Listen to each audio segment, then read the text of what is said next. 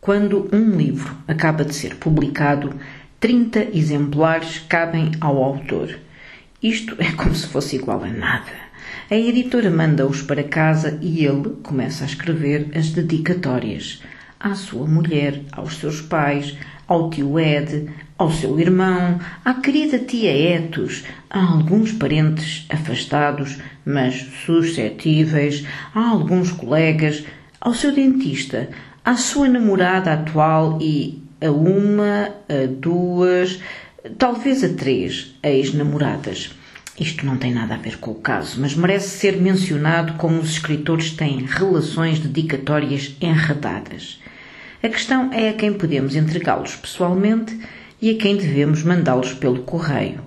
Quem merece a dedicatória com afeto ou com sincera amizade e quem com amizade ou uma dedicatória só com um simples nome. Tudo isto tem um ritual particular. Seria um fracasso tentar explicar todas estas finezas. Eu só tenho juízo suficiente para não me enganar. Chega a dizer que, quando alguém acaba com a torre de 30 livros empilhados, não só já não tem mais nenhum para si mesmo, como começa a angustiar-se por ainda ficar a dever um exemplar a algumas pessoas boas. E realmente, essa gente toda a quem se tinha esquecido de oferecer o seu livro lança um atrás do outro calhaus para a janela da sua memória. Na última vez também aconteceu que fiquei a dever em vários sítios e por isso, quando estava a passear na Avenida Grande, entrei numa livraria. Quis comprar seis exemplares do meu livro. Numa situação destas, podemos dizer: Bom dia, sou isto ou aquilo, queria o meu livro com o título tal. Ou também se pode dizer o seguinte: Queria o livro com o título assim alçado, deste autor. Provavelmente, o caminho que segue lança uma luz forte sobre o caráter do escritor. Eu, seja qual for a luz que se lança sobre mim, escolho a última solução. Esta situação é mesmo tímida, mas pelo menos não está escrito na minha testa que estou numa situação tímida. A vendedora é uma senhora com a pele um pouco oleosa, cabelos pretos e desgrenhados, por volta dos 40 anos. Num segundo, como o primeiro gesto revela que gosta dos livros e, quando tira da estante o livro pedido, limpa a capa com a manga da sua bata. É um livro muito bonito, diz ela. A sério? perguntei. A senhora já o leu? Já. E acha mesmo tão bom? Perguntei novamente porque é melhor ouvir isso duas vezes do que só uma. É bom, disse com firmeza. Virei o livro de um lado para o outro, folheei-o, meditando. Então quero mais cinco. Cinco? Perguntei ela. E olha para mim. Cinco. Em conclusão, ao todo seriam seis. Perguntei inquieta. Bem, tem? Temos. Isto foi um resmungo. E olha assombradamente para mim por baixo dos seus óculos. Meteu devagar a mão atrás da estante. Ainda havia dois exemplares inclinados junto aos livros vizinhos. Limpa as capas com a manga da sua bata e põe-nos à minha frente. Olha para mim com expectativa. Deve achar que me vou contentar com três exemplares.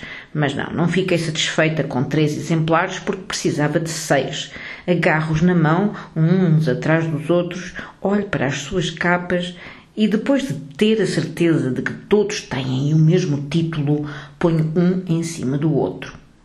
E fico à espera. Portanto, a senhora ainda quer mais três? Sim, se faz favor. Vão ser para uma escola. Ela está a tentar saber. Não, só para mim. Estou a perceber. É, começa a ficar irritada. Vê-se bem que o seu comportamento começa a alterar-se. Arranja um escadote, sobe e volta com uma braçada de livros. Não limpa a capa de nenhum. Enquanto está a preencher a fatura, olha várias vezes para mim com um olhar especulativo por debaixo das lentes. Ela já nem gosta do meu nariz, deve pensar que eu estou a maquinar alguma coisa má, só que não consegue descobrir em que quebro a cabeça, porque o livro é uma coisa estranha e sem par. É impróprio para armazenar. Não há motivo para fazer especulação. Um livro é como se fossem cem.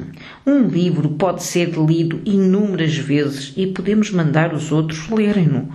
Com um livro podemos fazer muita coisa. Só não se pode comprar mais do que dois exemplares. Qual será o assunto estranho em que estou a meter-me? A senhora trabalha numa biblioteca? Pergunta-me com esperança. Não Pego no talão. Já estou a sair da caixa quando me lembro do doutor João, que numa noite destas veio ver o meu filho e não aceitou dinheiro. Infelizmente preciso de um sétimo exemplar. Não tenho coragem de olhar para a vendedora, só lanço uma olhadela de viés Vejo o seu rosto descomposto, os cabelos que tapam a testa, os óculos tortos colocados no nariz, como um moçardo ferido mortalmente sentado no seu cavalo. Deseja mais alguma coisa? Pergunta-me ela. Nada. Respondo-lhe. Ponho os livros na minha saca e digo-lhe adeus. Ali, para o outro lado da Avenida Grande, também há uma outra livraria.